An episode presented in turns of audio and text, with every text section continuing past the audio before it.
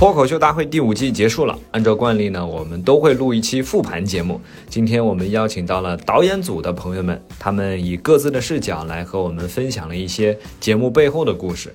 导演们在接到我们这个节目的邀请的时候，比我想象的要更加积极一些，非常专业的在群里敲定了录制的时间，和我们商量讨论的话题，甚至做好了补录的准备。确实，经过了节目五季的摸爬滚打，这些朋友们从刚进公司的实习生们，变成了现在在各自工作岗位上独当一面的稀缺人才，也很专业。那这一期讨论呢，可以说是纯主观的啊。我们的初衷呢，也是想让关注这个节目的朋友，从另一个视角来看到脱口秀大会的另一面。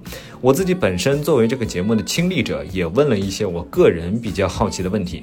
如果你有任何的想法，欢迎在评论区里面和大家一起讨论。祝大家收听愉快。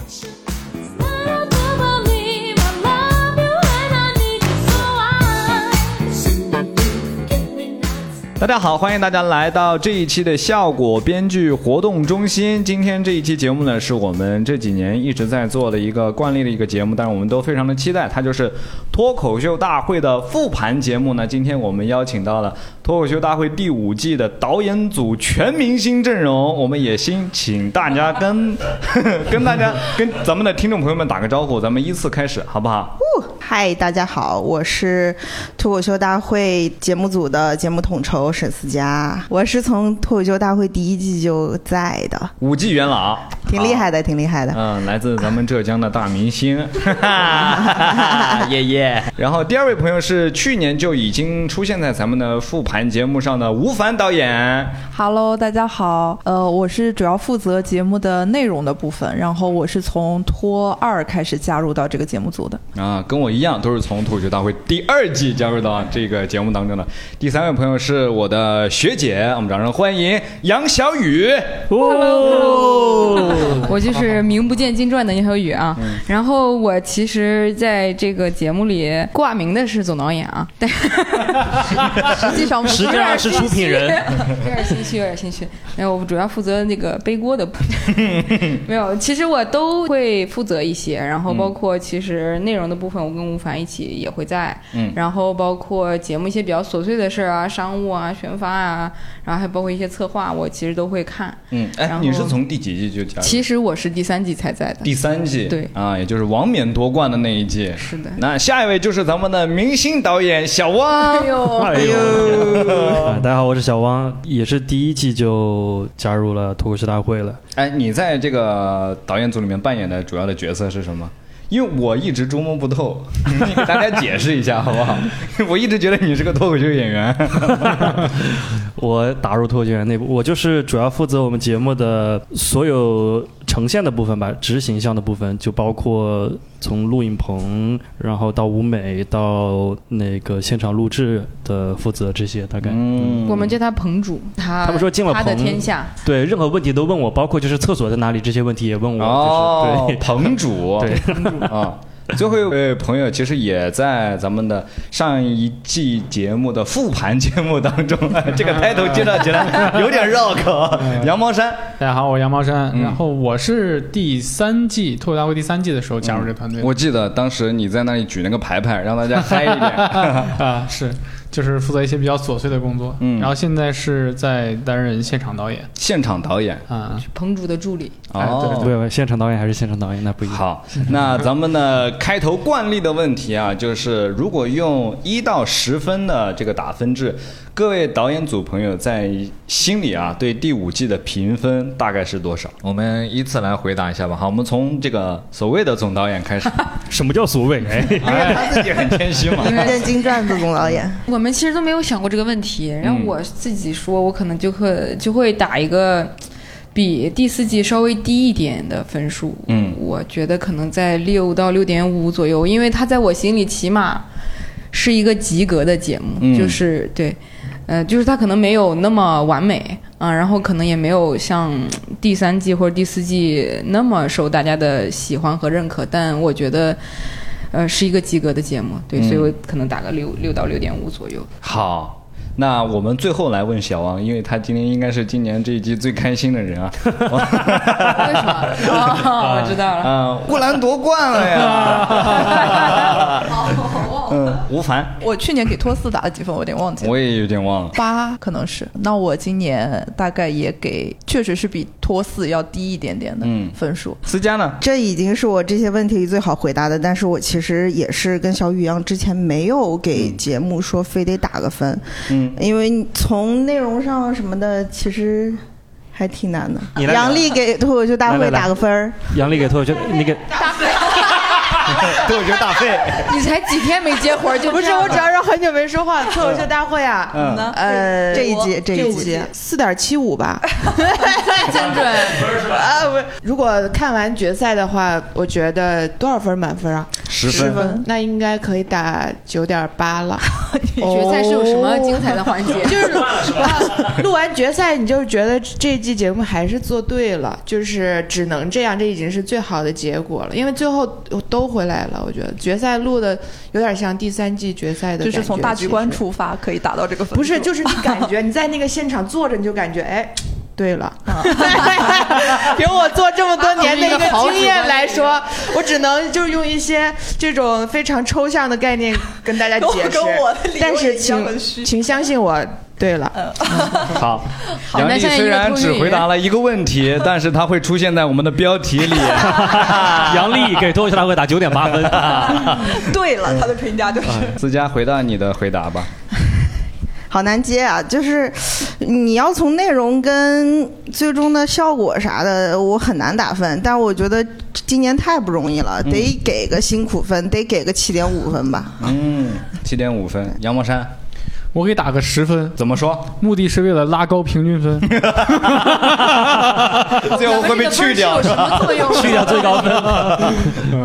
跟我们的绩效挂钩是吗？确实是因为今年大家都很辛苦，嗯，然后然后连着两个项目，其实就是就我们一个团队在做，然后确实怎么说呢？当下这个情况下能给出的最好答案了。嗯相信大家看完总决赛会跟杨丽有一样的感觉。超杨丽的答案？哎，我们是在总决赛之后播对吧？对啊对对对，我我说实话，就嗯除了呼兰夺冠这个我很开心之外，这这个这期节目我你让我真的打分，我也还是会打一个比较高的分数，可能在八点五到九分这样子。嗯。呃，那为什么要除了呼兰夺冠呢？你要算这个，我就打十分了，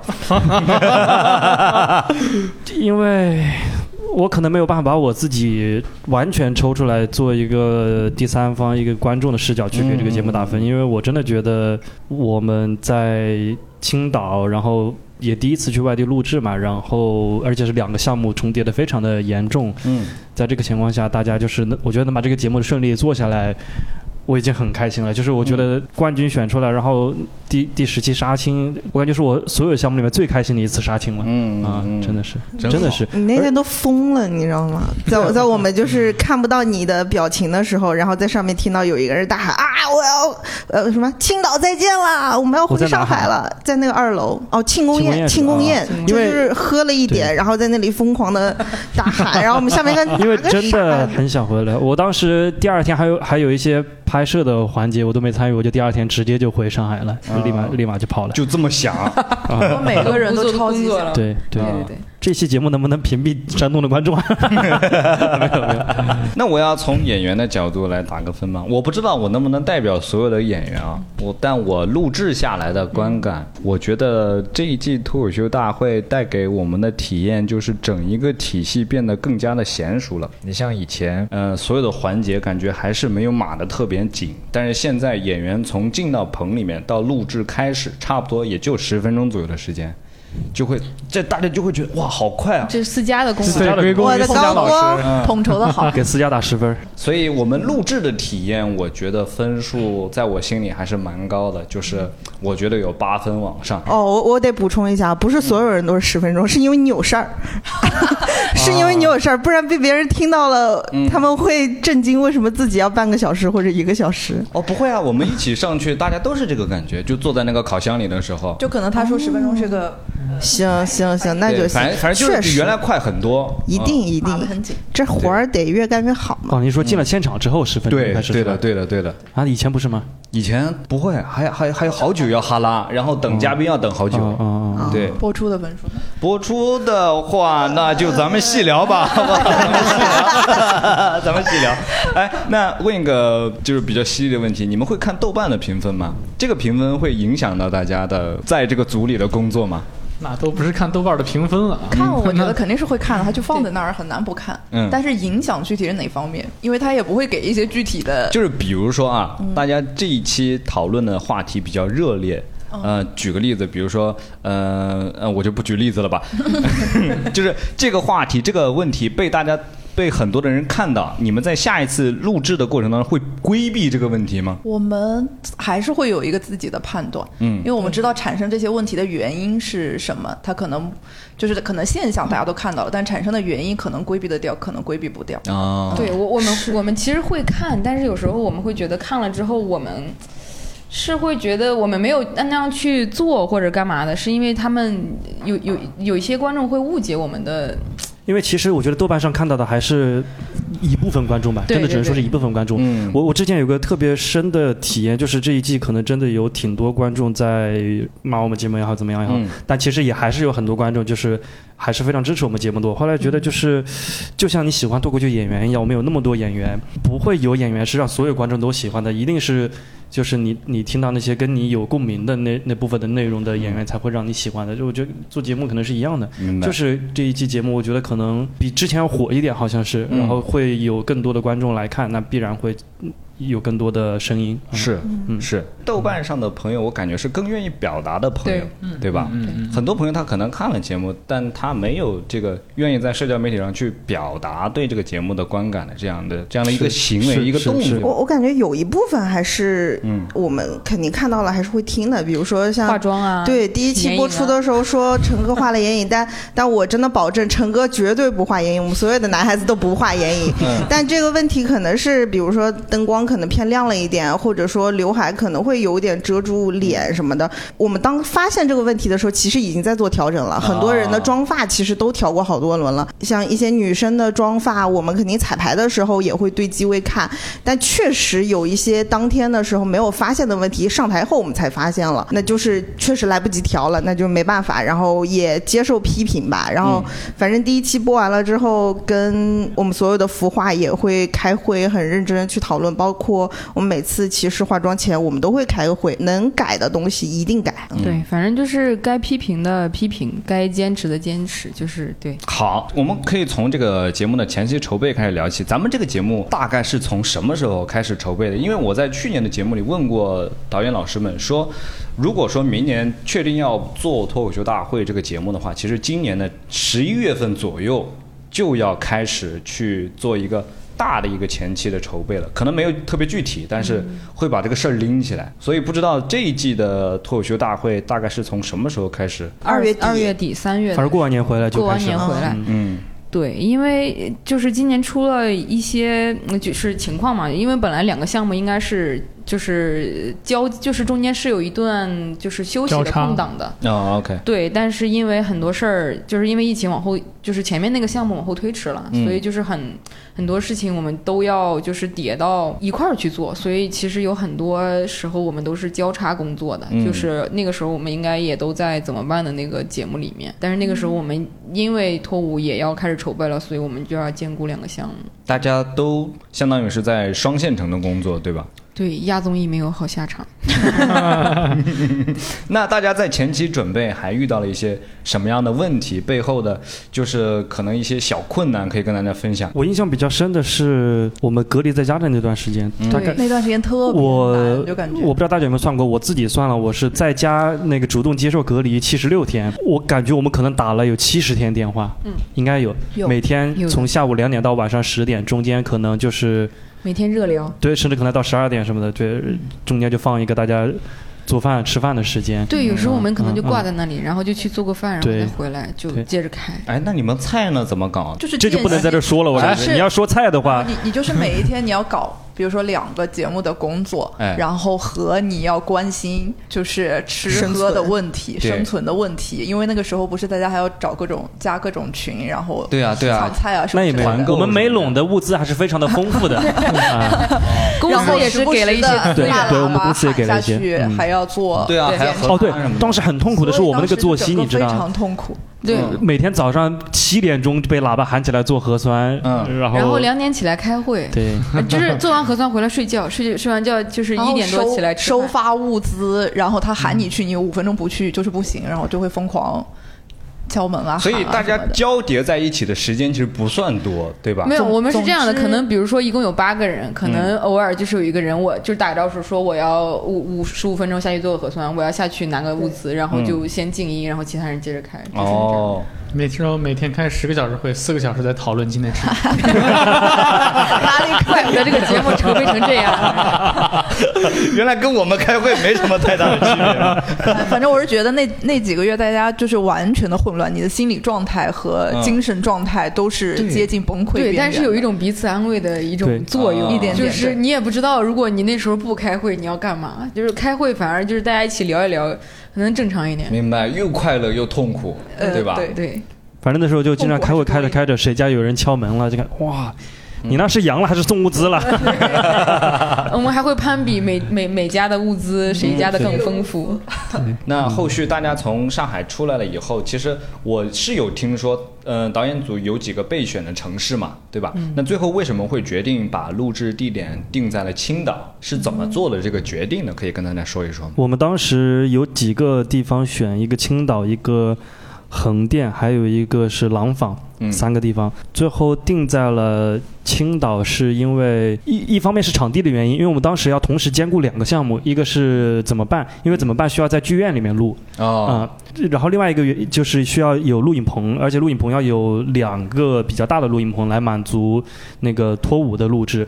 那满足这两个条件，就只剩下这三个城市了。哦，然后是根据我们觉得横店那边，因为它是横店是在一个镇上，如果我们在那招观众的话，可能会不是很方便。然后，但是招群也很方便。呃，对，就就 对，所以怎么办呢第九期会录的很好看。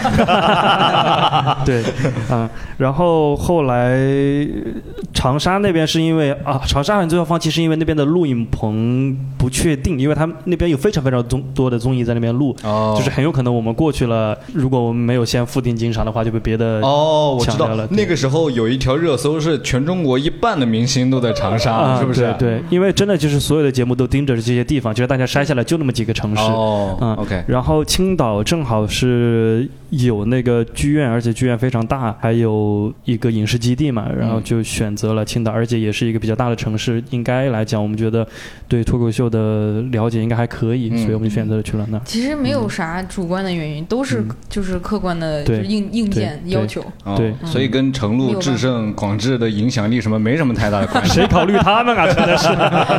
但但青岛的好像确实挺热情的，因为当时好像基地的就是一直在帮我们看怎么能过去，嗯嗯然后怎么能运作，对，比较欢迎。嗯，嗯对对，好客，就是对于我们演员来说，我们知道这些消息是后置的嘛，就是嗯导演组已经帮我们做好决定了。嗯，但是像你们在前期要做决定说啊，我们所有人要打包所有的东西去到。青岛这个地方的时候，从你们的角度出发，你们觉得这个体验和往年我们在上海在龙吴路录制的这个体验有什么不一样吗？完全不一样太不。一样，痛苦和未知。我们当时都崩溃了，因为你你要去的话，就是要在那边把怎么办的后面多少期八期，对，是当时就是不知道你要去多久，对然后就是你也不知道中间能不能回来，嗯，对，然后你也不知道外面是什么样子的。我们有预判到可能观众反应会不一样，就喜欢的梗啊什么的，或者喜欢的演员什么不太一样。当时刚进到二零二二年，但是你可能大概有十个月或者是有八个月的时间就要在外面度过，当时就整个崩溃未知，然后对举家搬迁，因为有的人还有猫和狗，然后还要考虑这些问题。你们还要交接自己的生活，对不对？对我听说是。阳光山把自己的房子都退了，是吧？啊，对对我们好多人都退了，然后租了一个仓库，租一个仓库，把东西放进去，就是把东西放进去，嗯要不然就是你半年就是租一个空房子，哦，就是很不划算，就很不划算。我直接把我家寄到青岛了，打包一千块钱。嗯，就是从你的生活到工作全部都是混乱无序的状态。真的就是为还要强迫你要做一次 做一次切割嘛。对对吧对对对像吴凡还养了狗，吧对我的狗就必须在我我就把它就是想办法交给我，就是比如说上海的朋友，然后我可能有一个月或者几个月，我都不知道什么时候能再接到它。嗯，然后我的狗心情都不好了，都开始掉毛了，这种无花果。就是他是感知得到的，是吧？对它其实那几个月没法出去玩，它就已经开始就是有那种不太一样的地方。因为我当时跟思佳有一些交流嘛，就是思佳呃思佳会说，就是说我们具体定下来要不要就是持续的在青岛，还是说阶段性的来青岛，还是说录的当天来青岛，都我们都还没定，但是我们有一个死线，管理层他会有一个非常集中的一个会议，然后这个会议开完就是我们要做这个 decision 对，计划就要我们我们几个其实都在那个会上，哦，嗯，因为他其实没有什么需要主观做选择的，就是就是我们客观因素就是小王搜集所有的信息，哪里哪里符合要求。当时走的时候，应该想的就是至少把怎么办专场这个项目录完，嗯，然后等到比如说脱口秀大会的舞美必须要搭建的那一天，嗯。必须要做决策的那一天，然后我们才是就是真正的下定决心。但其实在这之前做了很多搜集工作，然后跟所有人说的都是我们先把怎么办录完，然后脱口秀大会可能能在这儿，但我们也尽量想回上海。是我们当时可能收集了全国所有剧院的信息，不夸张，就是是我觉得可能以百分之七十应该是有的，就是一些大城市的剧院的信息，我们有个巨长的表格。那你们这些信息是哪里来的呢？就是你们有去问线下的剧场的老师要一些？当然也有，但是线下的呃老师可能以江浙沪这边的为主啊啊，对，还有一些系统是吧？比如说保利系的什么就是搜，就是在网上搜啊你们是纯网上去自己纯网上？搜，对对，啊没有那么高级，对，我都觉得我们的工作方法有一点落后。我们我们我们组应该是八八九个人吧，嗯就每天我跟他们开会，然后我们我们组里的小朋友就去搜集这些信息，棚的信息、剧院的信息，嗯然后结束晚上我就跟他们一个一个过这样子。而且我们当时走的，我们我们当时走的时候，第一批应该去了五个人还是四个人，对吧？我们要保证留在上海的人能够满足突然解封了，万一可以万一可以录像了，对能正常录像。对，所以我 我们没有第一波就一下都去，我们是在那边也没有 all in，没有梭哈，一点点的。战略转移。就是那个时候就是什么都要保险，就是没有人知道第二天是什么情况。对。真的，你都不敢相信，我们从二月份出，我们从就是三月份出备案，一直出到估计到到六七五月份。吧，是哎，吧那我好奇，蓝星的那些舞美什么的是怎么搞过去的？有搞过去吗？好，没有舞美做了两套，做了两套完完整的两套舞美。这个我我做了一个非常大的大胆的一个尝试，就是我当时还在青岛隔离，因为青岛隔离十四天嘛。对大概第二、第三天的时候，跟老叶他们开了个会，他们给我抛了一个命题，说让我在酒店里就把舞美给搭了。远程 远程，我这谁干过这事儿？因为因为正常的逻辑来讲，就是我得先去看景，然后再拉着设计师一起来看怎么改造这个。因为那个剧院非常非常大，跟蓝星大两三倍。我隔离出去的时候，我已经做不了任何改变了，就是基本上就是是是啥样就啥样了。但但就还好，就是因为有个基础的舞台是蓝星的那个在嘛，嗯，啊，最后就解决一些能解决的问题就行。说到舞美了，跟大家聊一聊，就是今年有一个特殊的设置嘛，就是天花板，这个是怎么想到的？回到脱口秀大会了，就我我就是脱口秀大会的复盘。啊，对对对对对，忘了忘了。聊聊看。啊，对，沉浸在怎么办的回忆当中。天花板舞台。其实我之前讲过一个玩笑，但是是真的，就是我我们最开始的诉求其实是两套舞美，就是这一个一个赛制里有两套舞美，然后我们没有钱去两个棚里搭两个舞美，就在一个景里解决这个问题。我们一开始想要的效果就是同一套景能够有两种不同的风格、不同的感觉。一开始想的可能是，比如说我们的主背景是能够翻转的，就比如说录完一个赛段，然后把主背景翻过来，大家发现是另外另外一套景对。然后这个上下的这个东西是跟设计师就是商天宝老师一起讨论出来的，最后才定了这么一个一个舞台，也挺大胆的，我对，感觉。一因为一嗯开始它就是我们一开始想的这个节目的一个升级点吧，就是就是这个呃类似一个天花板的这么一个设计。升级点，物理升级，给你 升上去没。有，它 它其实就是我们就想一开始的初衷，其实就想做两个，就是两两套系统，一一套可能是它有点像类似地狱炼狱的那种感觉，上面就是比较好的，就是其实它的本意是想说能在这个过程中就给选手一些及时的奖励。啊因为其实嗯，这个节目到第五季嘛，其实可能大家对这个最终的结果已经没有那么在意了，他们可能在意的就是过程中嘛，嗯。你过程中有没有一个好的作品被观众认可，嗯。啊、这个可能呃演员的心情会一。就是会比较倾向于这样想，所以我们也是想说，在这个过程中，如果你有一个很好的作品能够被大家喜欢，那我们节目中也配配套做这么一个升级，然后帮你送上去，嗯然后有一个及时的一个赛段里的奖励。当这个选项可以落地的时候，那具体去实操的时候，有没有考虑到一些，比如说安全的因素啊？因为一开始我记得我们俩还还我和小王还聊，就是是想说那个观众和会随着那个是观众在升降，观众和演员都会一起升降，但那个就是成本也很大，然后也形式很大于内容，然后最后最后想说就是观众席它就不是升降的了，其实只有一个中间的小舞台是升降的。哦，那那个舞台它它是呃，就是扛得住造的是吗？就是还是说有给选手做一些？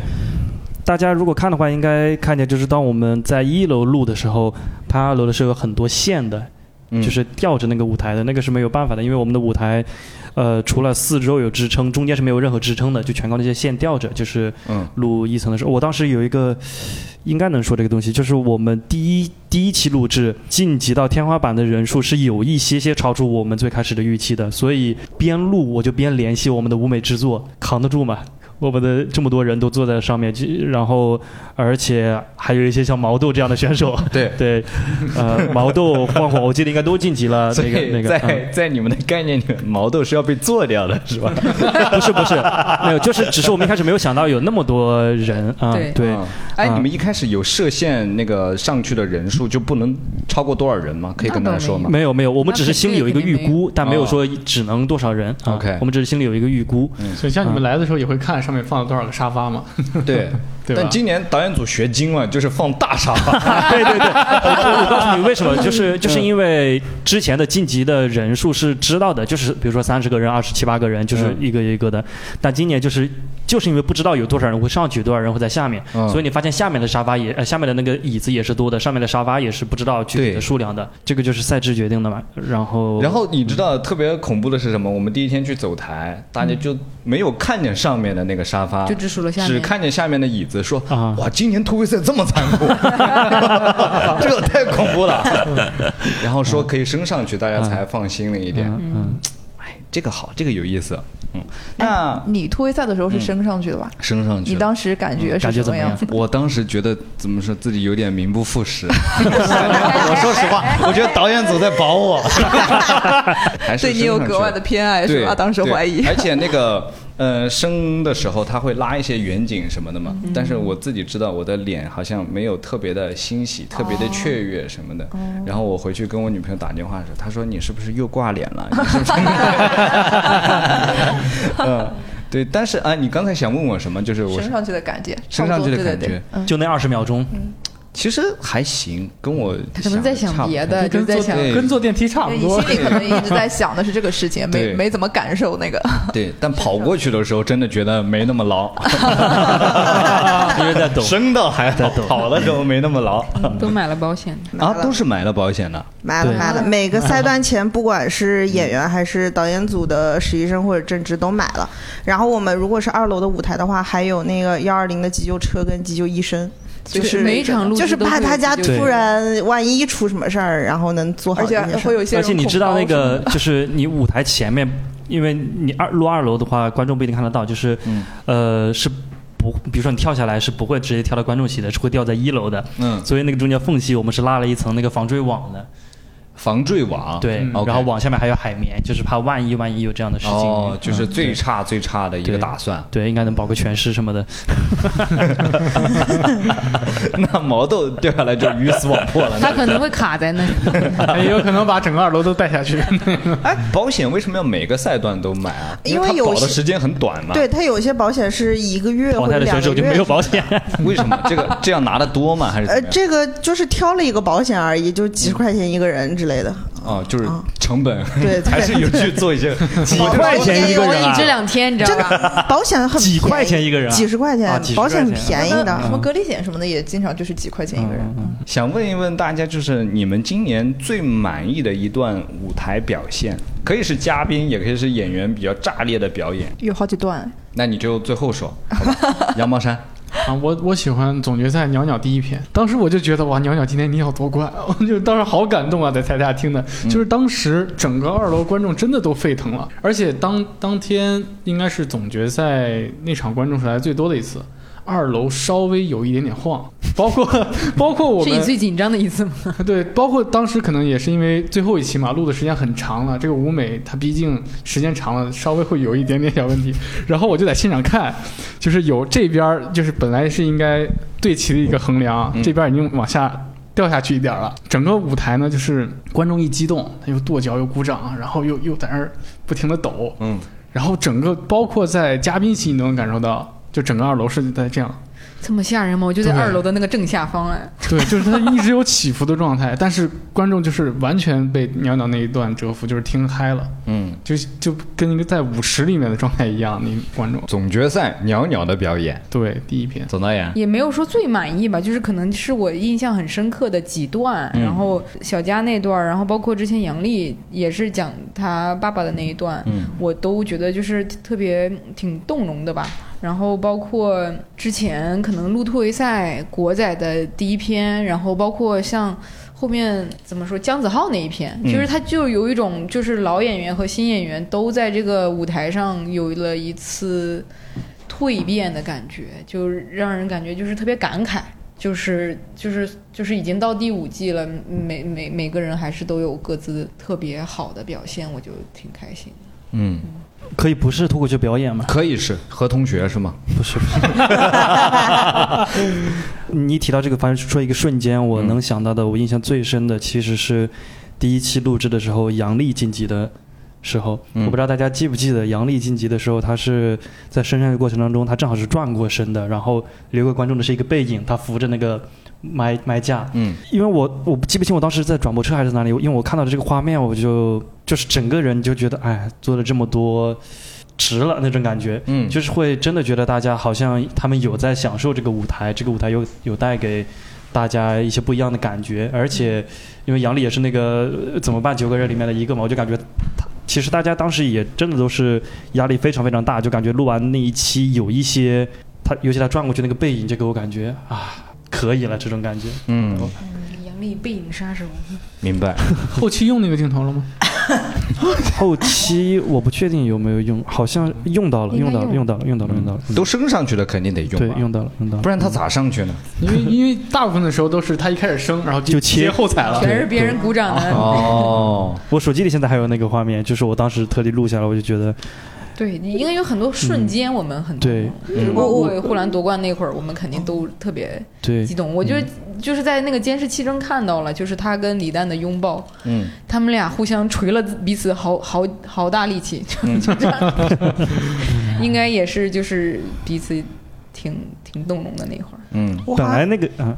有那个就是总决赛不是有那个八强 Q 词吗？嗯。啊，然后那个瞬间，然后我是在那个哎音频后后台看的，嗯嗯然后就哇这一季竟然就结束了，然后也是那种一瞬间，然后绷不住了。就本来我应该是冠军时刻，但冠军时刻我在担心旗子会不会降错，军，都在想着工作。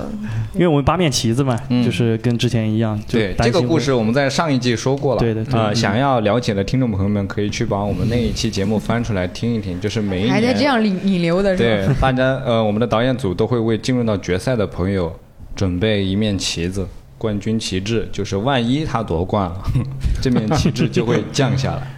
但是他的他设置的那个机关，今年还是沿用的那个机关吗？差不多，基本上差不多。嗯，对，需要有一个人人为的保险，是不是？对，好，真好，大家可以去听听那个，你不需要听整期节目，你就听那个片段就行了。我们在 highlight 给大家标出来了，就是冠军旗帜的由来。吴凡导演，我感觉说了好几个，他们都说过了。嗯你肯定我哦，有一个好像没，就是呼兰讲讲职场那一期，嗯我挺喜欢的，可能是比较精准的戳到一些点。然后还有就是杨丽讲爸爸那一篇，嗯，然后还有呃袅袅的倒数第二篇，就是杨宝山刚说的。然后我我记得有有几次我们在后面看，应该是哭了的，但我现在有点想不起来是哪几次。但反正有有几集情感浓度太高了，就是实在是不知道，就控制不住的会跟着一起哭。但我现在居然一点儿都想不起来了。是可能杨丽讲爸爸那期应该是哭了的，对然后还有前面。反正大概有有个两三次都是那种控制不住的，因为就是感觉，反正我觉得成哥之前有说过一句，就是感觉是这些人这几年这一个节目的像情景剧一样的、这种连续剧一样的，中间会有一些片段，因为你你一一块儿走过来嘛，就知道一些，明白。反反正就是特别的有感感触。思佳呢有吗？因为思佳好像是呃每次不太会进到现场去棚里面去看我们的录制，对吧？一般都是在反送间，对吗？，对的，嗯，呃，私家的喜欢应该不会藏着。感觉 对我感觉就是没有，因为真的就是大家都是同事，我我我喜欢蛮多人的，啊。好像没有说是一个最，比如说胡豆豆啊，我刚刚还在想呢，如果我们五个都没有提豆豆，比如说这个问题就是我写的，我就想套一个出来。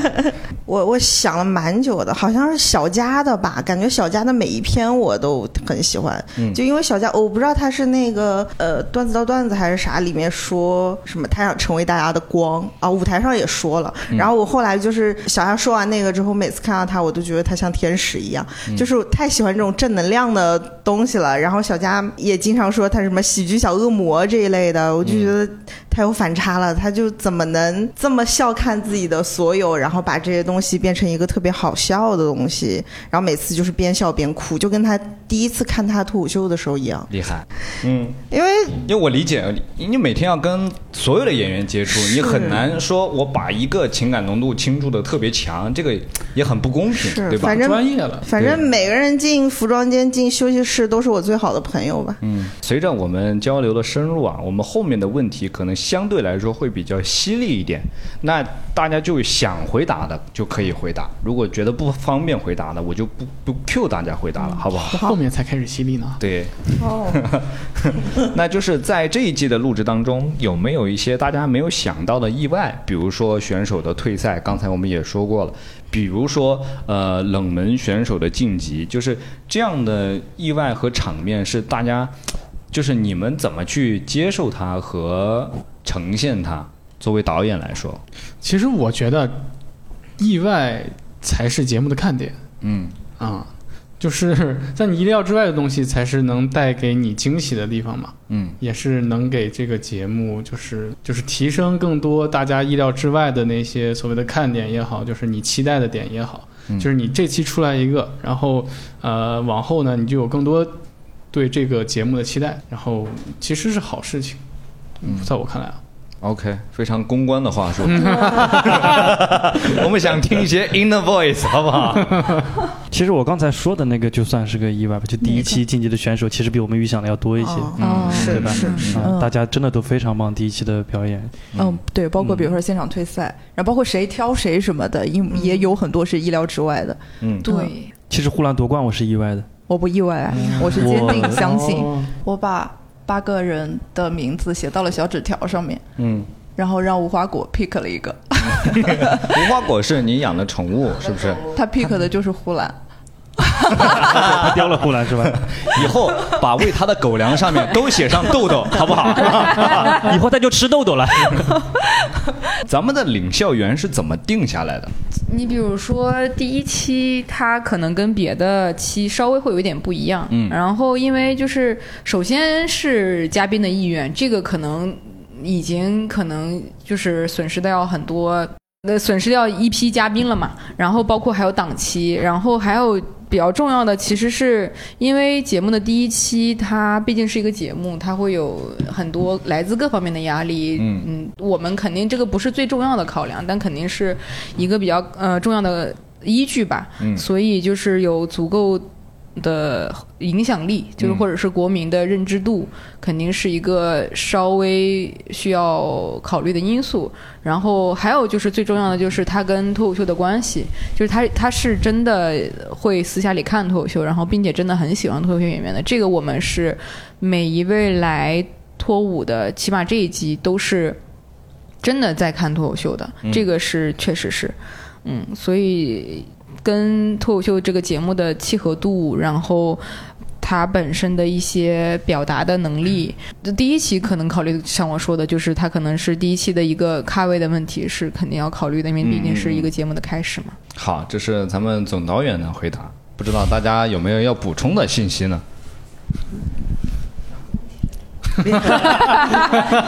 怎么什么定的？就是咱们的领校员。那我再补充问一个问题吧，就是咱们这一季的领校员的选定跟往季的节目会有一些方法论上的不同吗？还是说其实大大的流程啊，包括整一个用人的逻辑都是大差不差的？其实。我们的所有的节目吐槽啊，包括脱口秀用人的逻辑一直都是差不多的。嗯嗯，就是是不是了解脱脱脱口秀大会可能就是更考考量说他是不是真的跟脱口秀呃的调性相符，或者是真的了解脱口秀，是不是真的喜欢脱口秀，这个是一直以来没怎么变过的一个核心。嗯嗯，然后我们可能就是会去见他们嘛，然后跟他们聊一聊，然后。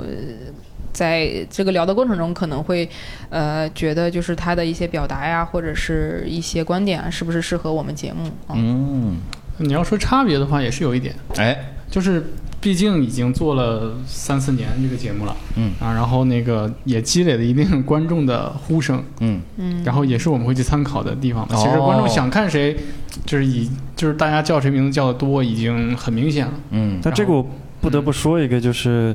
经常会在网上看见大家说啊，怎么不请他？怎么不请他？嗯，就大家真的说我们是没请吗？对啊，我们是没请啊。对，这很这是多方面的原因，不管是档期还是意愿，嗯，就挺复杂的。嗯嗯，对，因为大家的呼唤我们肯定都看到了。嗯，对，因为其实像就是可能这一季关注的人比较多，但是放在之前的很多季，就是脱口秀它是一个很。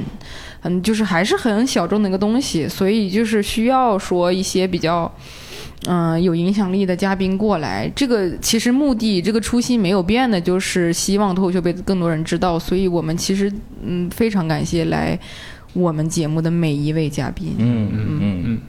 下一个问题啊，就是呃，节目组海选的标准是什么？大概有一个标准框架，但不是说框的特别死的那种。嗯。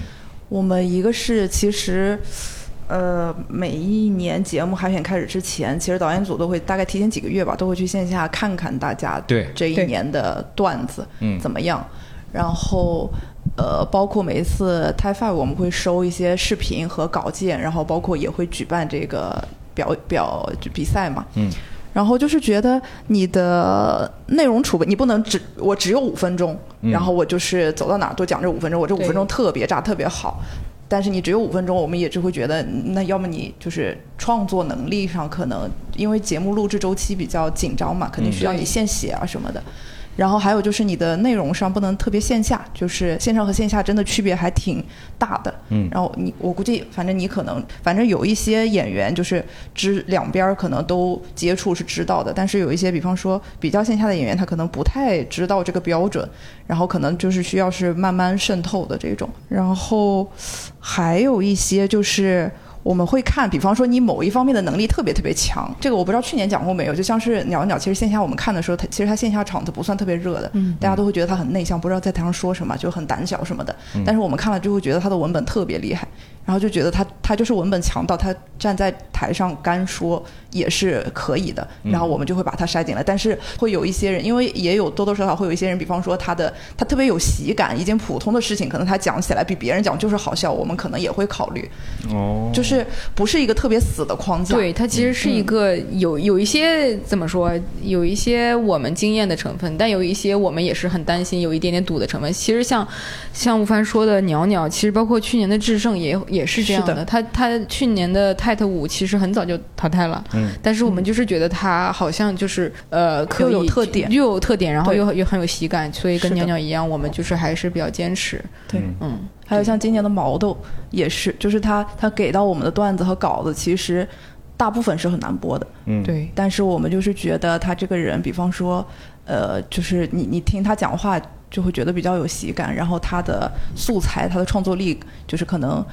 就比方说引导一下，可能是会出的很快，然后我们还是选了。对，其实总结下来可能就是三个大点，一个就是你现在的储备量，然后还有就是你现在储备量的质量，以及你嗯就是持续创作的能力。嗯，就是如果你今年交给我们的东西和去年是一样的，哪怕是挺好的东西，我们可能也会觉得你创作能力可能是有一些问题的。嗯，哦，对，是这样的，但我看很多人的理解就是，哎呀，上节目就是要有标签、有人设什么的，哎，是我觉得是一个方面，甚至都不是特别主要的方面。嗯，就是但是好多人会对，但它其实就是很简单的一个东西，就是你在聊同一个话题的时候，你能不能比别人聊得更好笑，或者是更新、新鲜一点？这个其实对更让人印象深刻，因为不可能同一个赛道，我们就是你你你不如他，我们还要选你，这个没有理由嘛，嗯。对吧？所以就是你一定要找到自己就是。有有亮点的部分，它不是一定是一个标签，或者是一定是个人设或者干嘛，但一定要有一个亮点。嗯，所以导演组的朋友来线下看演出，其实我能不能理解，就是你们没有那么沉浸在演出本身，你们还是会脑补这个演员他在台上讲的内容，我会去想象一下他在脱口秀大会舞台上呈现出来大概是一个什么样的效果。会。非常不能沉浸，非常非常不能沉浸。我们其实好多人没法沉浸的不怎么笑都对我，嗯。其实我们去线下看，基本上笑不太出，哦，真的就是因为不知道为什么，就是线下去看的时候，因因为我一直觉得逗笑，比如说三十五十个人和嗯逗笑一整个，比如说二百三百个人，甚至你播出去之后逗笑那么多人，其实是非常不一样的。嗯但是可能你你讲个笑话，或者你表情特别夸张，或者你语气特别搞笑，可能这一屋子的人就笑了。但其实对我们来说是觉得没什么的其实它是。有我无效就是这样的的。选手。对，你前面你前面三分钟的互动，我们都会当做没有听到。对，这样，所以我在就会比较水我在会线下演的时候，你们来看是不是我的评分其实很低？我，但是我看过你一些，比如说你的主打秀和你嗯帮，就是给给别人开场什么的，都还，嗯反正你挺有自己的风格的。就对，你放到线上你在讲实质的内容的时候嗯是就是哦可以的。开始找补了。原来是这样啊。OK，好。因为就是你，你肯定知道嘛，就是那种互动，或者是你线下的那种东西，你隔着屏幕是会失效百分之八十的，我觉得。对，哦，还有一个就是，其实我们这几年年年都干这个工作，然后有好多演线下的演员，我们其实有看到他们的东西。但是如果你比方说你你今年给的东西和你去年前年给的五分钟是一样的，嗯。呃，其实是比较亏的，因为对我们来说，你可能你觉得自己最好的还是这五分钟。那如果你有其他的比较好的，或者你有写出来新的东西的话，其实可以多给一些。反正我们每年都都会海选，嗯嗯，会看得更全面一些。OK，不知道咱们导演组老师有没有解答到各位选手心中的这个疑惑啊？如果大家心里还是有疑惑呢，建议就是把咱们刚才说的反复听一听，好不好？仔细的去揣摩咱们导演组老师给大家传递的意思，好不好？所以这期选手也要听是吗？对，如果听到什么漏洞，及时提出来，然后把这段剪掉。咱们是怎么接触跨界的选手？因为其实好像每一年在突围赛的时候，会有几个名额留给跨界的选手，对吧？那应该选跨界选手的方法论跟选就是脱口秀演员的又不太一样了，对吧？对，其实因为每年，包括之前我们不是一直在说人人都能说五分钟脱口秀嘛，这个事儿就是在印证这句话嘛。嗯然后之前确实也有挺多呃很好的例子嘛，像雪琴啊，然后包括之前的黄色啊，不都是挺好的嘛？所以我们就是会去找这种可能本身他在做的事情，嗯、要么就是跟这个搞笑这个领域，或者是喜剧这个领域稍微有点关系的，可能就是说话或者对，或者说话。嗯然后，然后我们就是会广撒网去接触，就是去问人家有没有对脱口秀有兴趣，然后如果有的话，可以试图呃试着写一写，就是你的故事，然后把你可能。嗯，就是介绍给这样的就是脱口秀的观众，然后你大概会怎么怎么你要怎么写，然后多少字，然后我们可能会给一些素材的提纲，就是因为你是一个这样被大家认识到的人，所以你其实可以写这些事情，然后可能第一次上台会更容易被大家认识。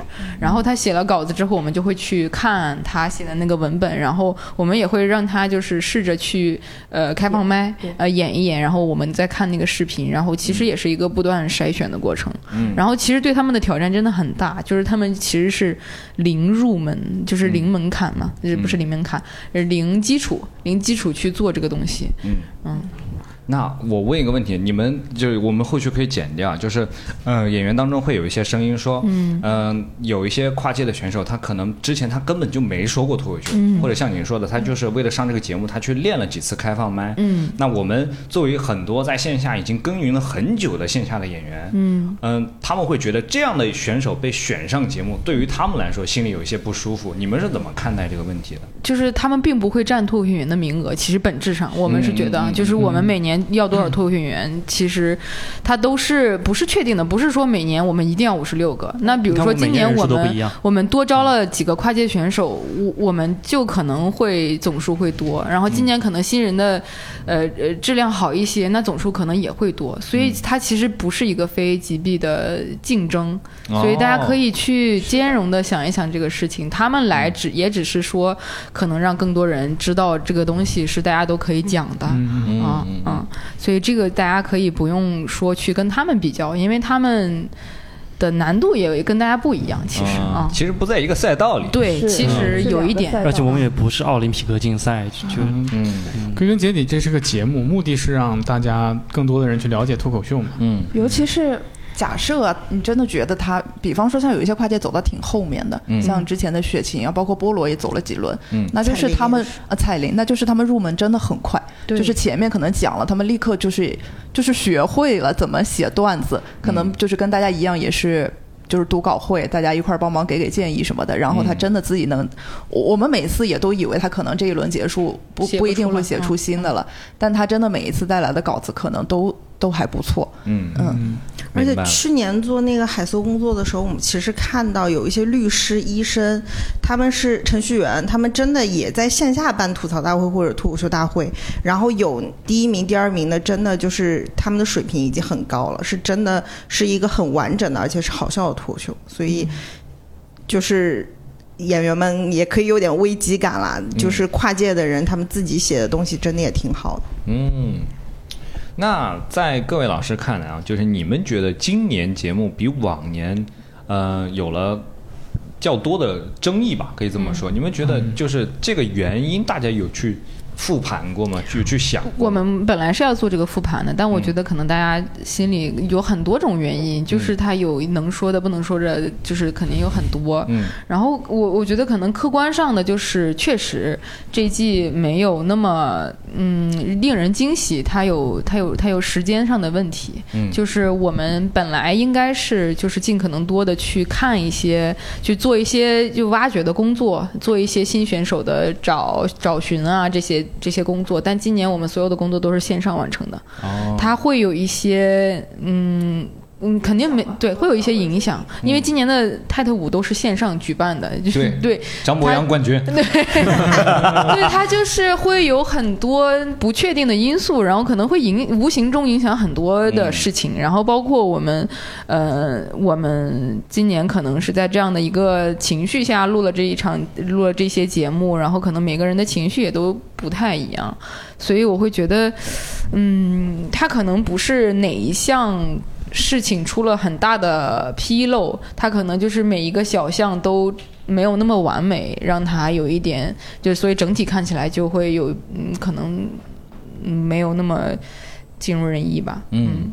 也有可能是因为这一季其实相较第三季、第四季没有太大的改版和升级，大家其实有看腻了，有一些其实有一些小问题，在前两季看的时候大家不会那么在意，但是现在其实看多了，大家就会对。更多的注意力去放在那些对。是，因为他心里有一个预设了。对。去看明白。他有可能是因为我们这个节目的成长没有跟得上这个节目受受大家关注的程度。是。嗯，我明白，是。爱之深责之切，对对，但我觉得如果这样能成为大家的一个情绪出口的话，也可以。这总导演的格局。我们的格局真的明显了啊！但是在比方说这么多的声音和情绪里，其实还是能看到观众是有变，可能是因为这两年、这三年节目做的，就是大家看的这个，反正观众我是觉得有越来越专业，对就是他他的点评，他和他的感受什么的，嗯，就是反正是有那么一部分，尤其是这一季刚开始的时候，对。看一些评论是觉得挺对的，都觉得是我们导演组的人有一些，对，对。感觉有有一些可以直接招过来做导演。我不得不说，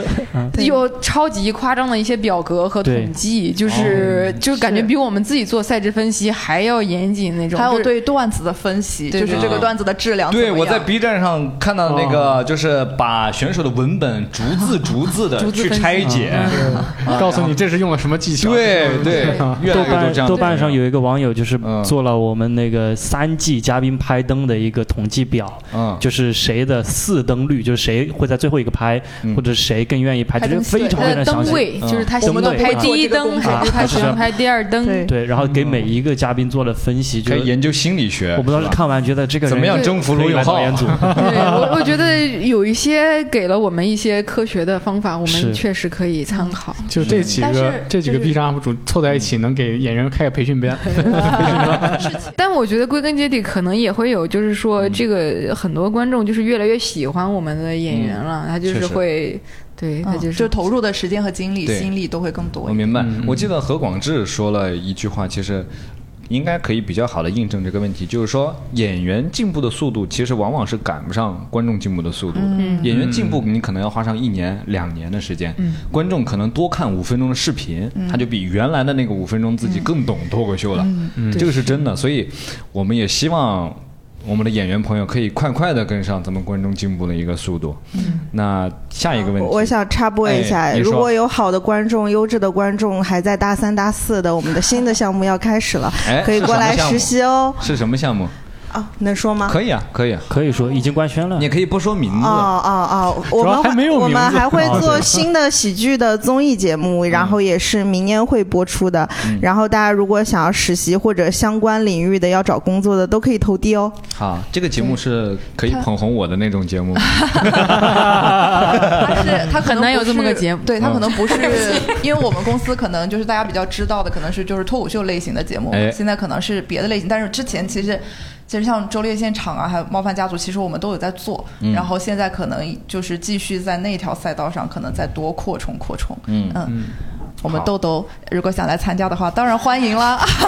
好，努努力，好吧，努努力。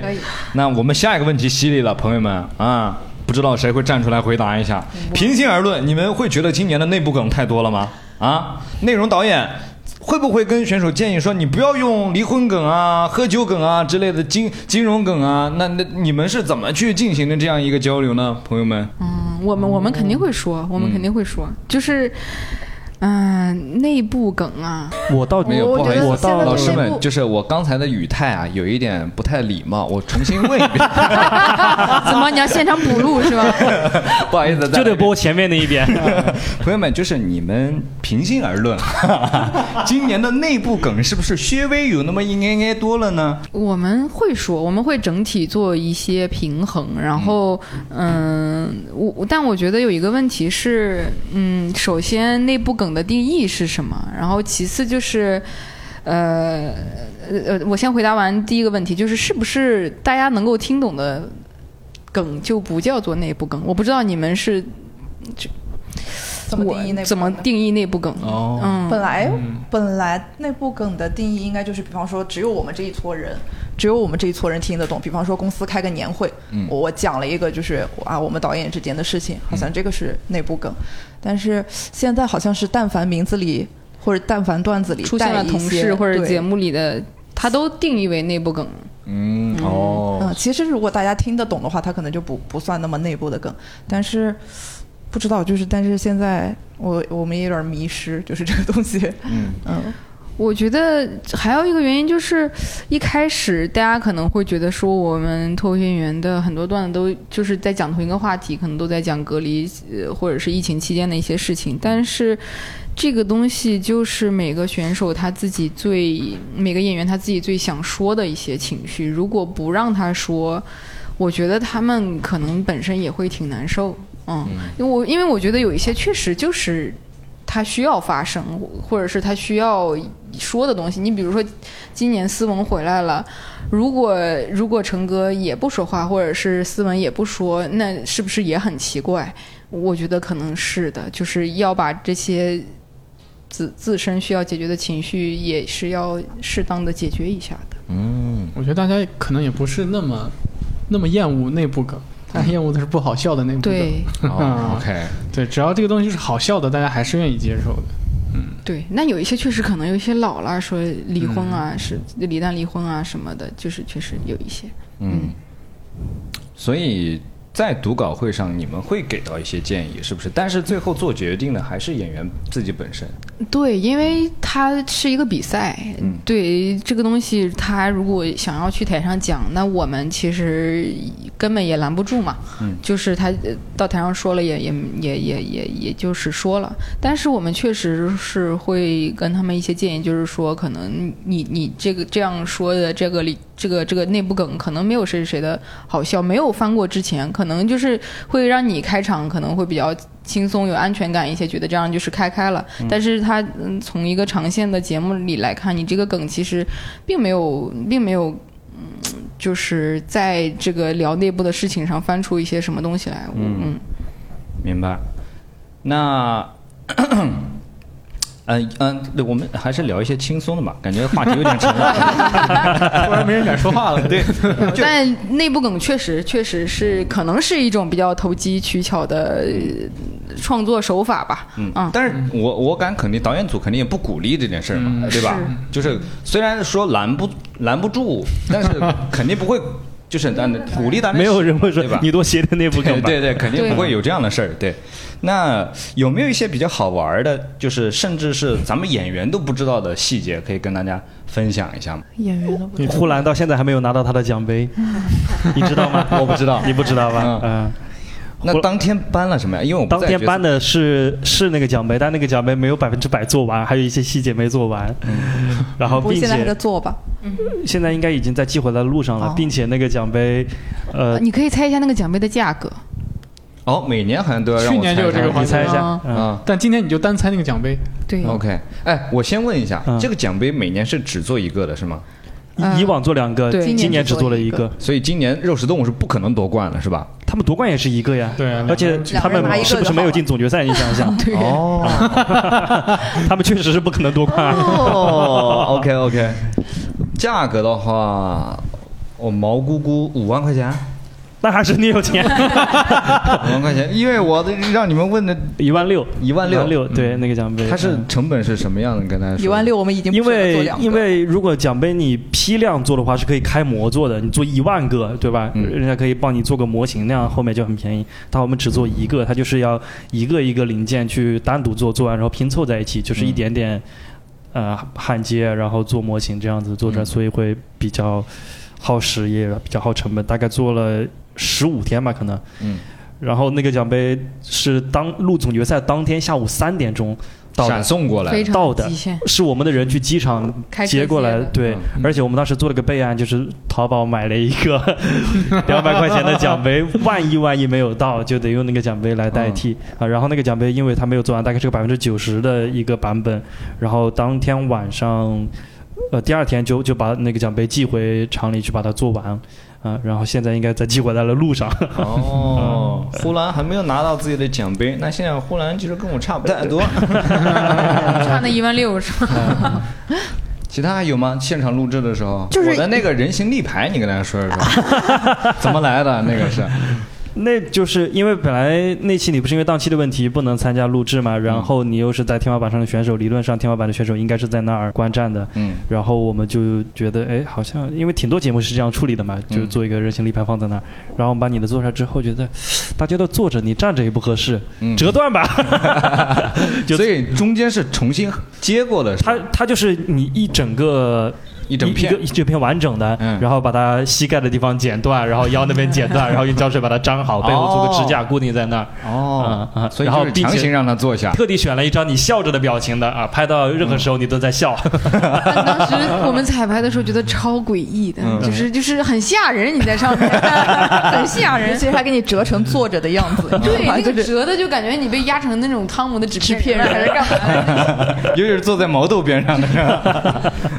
哦，我突然想到一个服装间有一个定律，嗯就是总有几件特别特别特别好看的衣服，嗯从来没有遇到过合适他的人。比如说那件呃，纱的你穿的那件就是，嗯从来没有遇到有人穿过。，OK，对是你穿的像你外婆的那件，啊，他是这么评价的、啊，不是，我觉得思佳觉得所有绿色的东西都好看啊，演员的只要是。绿色的东西都好看。听一听，竟然被发现了 对，让我之前穿那个我们都喜欢绿色绿色的皮夹克，啊！但那个真的很好看，那个真的很好，何广智很喜欢。那他为什么不穿呢？哦，哎，呃，本来说有一期要穿的，我忘了为啥最后没穿了。嗯，那问问大家，你们有没有考虑给大王一些实质性的奖励？比如说，你像韩国有些综艺啊，就是你夺冠了就直接一百万或者一辆车什你看我们说实话格局小了，你说，不可以。我们也想过，那个奖杯实在做不出来的因，为我们每 每个节目都要想这个节目的出口是什么。就，是大家到底为发什么来参现除了加这个节目？只要不是钱，就是都很是 而且你想没有奖品，大家都竞争成这样了，对吧？啥玩意儿也没有，就一个一万六的奖杯都竞争成成这样了，你你再给个一百万，那还得了一？放奖金，哎，没有嘻嘻哈哈了。导演组今年有什么就是遗憾或者说很难过去的地方，就是可以跟大家分享一下吗？就是，哎呀，这个当时要是如果这样处理一下就就好了，但是没有处理就形成了这样一个遗憾，有这样的瞬间或者是某个环节嘛？好像没有具体的事情，但是总体的感受就是，如果时间更充裕一些，如果我们的精力能够就是。就是大家分配的，因为因为我总体感觉今年就是没有办法，就是顾到每一个小的细节上面，就是对然后包括因为内容导演。不是要对接演员什么之类的嘛，我们要对接那么多演员，然后如果是时间更充裕，或者大家的情绪都很好，就是没有这些糟心的事情的话，应该会做得更完美一点。嗯，总总体是这种感觉，但具体某件事情好像有点想不出。对，它就有点像我刚刚说的那个感觉，就是总感觉这个事儿你能，你可能现在就是做到七八十分，它它它过去也就过去了，但是它可能整体的影响就是让这个整体的观感会下降一些，就每个细节可能都能做得更好一点。是这样。而且这个应该是不仅仅是导演组的，包括演员也是。后面几场比赛的时间，其实我们中间也尽力想让大家多一些时间再去准备什么的，但是所有的时间都调不了。嗯这个我这两天回来之后啊，突然有种感觉，嗯就是我们从上海到青岛之后，他整个人的状态是变了，就是你，你这趟出差你是完全在那边全部投入在工作里面的，嗯就是你上班的时候在上班，下班的时候你好像也也没有回到自己的生活当中，就你一直处在一个即将工作和工作的状态里面。嗯，对，我们当时住的地方跟上班的地方，你应该也知道，我就是就在那个楼里我头。隔壁就是工就是会议室，经常我下班了，我旁边还没有人下班，我就感觉随时有可能会被叫过去那种感觉。哦，这个是我回来之后，突然那天下班了，我不知道干什么，然后才才反应过来。就是大家没有工作和生活的界限，对，因为在那边只有工作没有生活，嗯在这里你感觉可能回回到自己家了那种感觉，嗯就是有有那种下班了的感觉，在那边就是没有得到下班的休息，，你可能不是二十四小时都在工作，但是你的精神状况什么的，紧绷。对，就嗯那时候做梦都很多时候都是在工作。很消耗，就是是明白。演员。因为你想，有的时候我们有的时候，比如说八点钟下楼吃个饭很正常啊，但是这个时候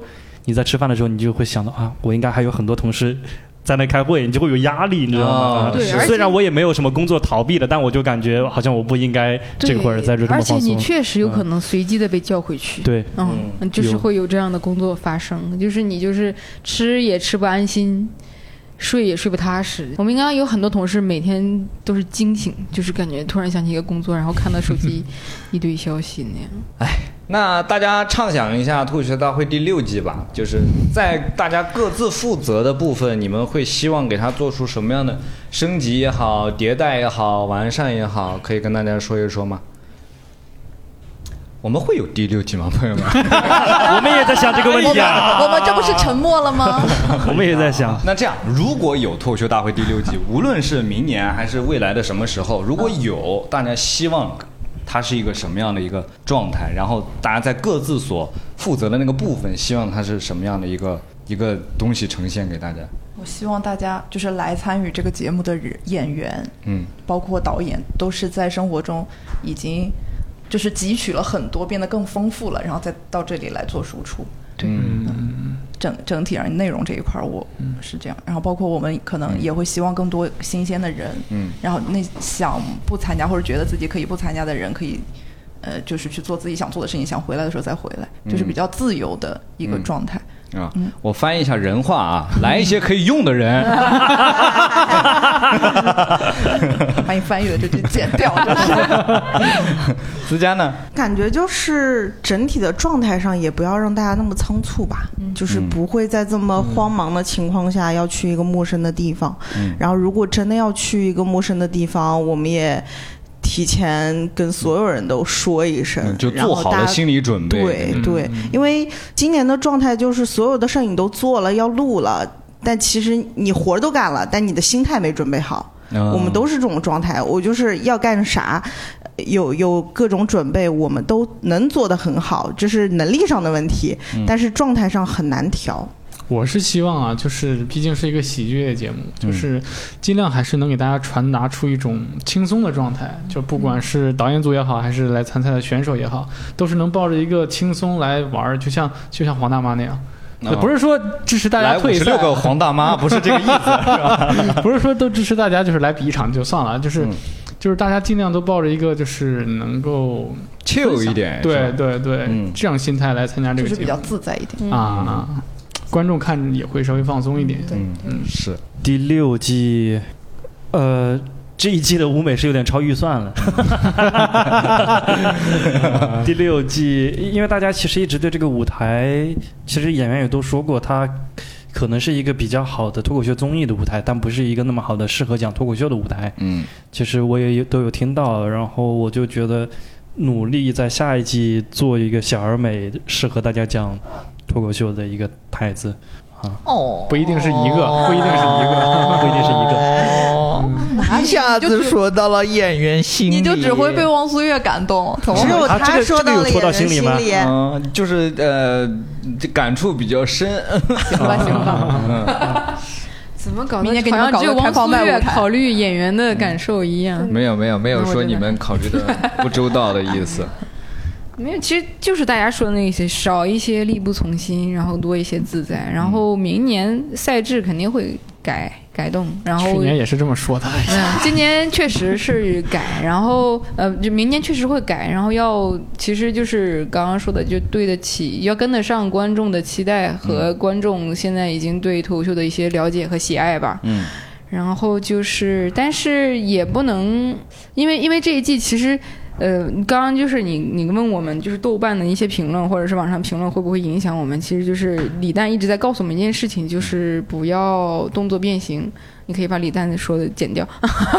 其实就是我们以我们就是我们会按照我们专业的角度去做这个节目，然后嗯、呃能做到最好的地方，我们肯定会做的最好。希望明年就是少一些遗憾，少一些那种啊，就是你刚刚说的，如果当时那样就好了的瞬间。我觉得可能真的就是，请大家也相信我们，我们真的几年也都在进步，肯定也在做的比去年的自己更好，但可能真的就是有的时候我们的进步的水平跟不上观众的进步，嗯真的是有会有这样的情况。嗯，好，非常感谢我们的导演组，呃，愿意接受我们效果编剧活动中心的邀请。因为其实每一年做这个节目的时候，我自己最大的感触也是跟导演老师们一起回顾了一下自己在这一期节目上的一些遇到的各种事儿也好，然后作为演员在舞台上表达，其实我们演员在舞台上表达的时候的那一刻，就是可能我们是比较忘我的，但是大家下来以后，就是可能说这一期节目录完的时候，我们会就是会突然想起来啊、如果没有各位导演老师，没有各位场务老师，没有各个边边角角的老师，其实我们其实很难被大家看到，所以。呃，有情绪也好，有心里的想法也好，我们都希望在这一季节目播出结束之后就画一个圆满的句号。然后，如果说它不那么圆满，我们也要奔向我们的下一个节目，就是因为我们。也希望可以不停的在进步嘛，所以也希望我们在下一次做跟各位老师做复盘的时候，我们可以呃换一种心情，可以 今天也没有很沉重了，今天今天也没有很沉重，其实跟大家聊的也很开心。我们就是希望下一次大家就是面带笑容的，然后信心满满的来到咱们的这个录音间，然后跟大家好好的说一说啊，我在这一集节目有什么态度，想要跟大家分享的一些东西。我们也呃非常希望各位如果有更呃有任何的想法，可以在评论区里面跟我们讨论交流。嗯那咱们这一期节目就到这里了我们跟大家先说一声拜拜吧拜拜。拜拜。拜拜。拜拜拜拜。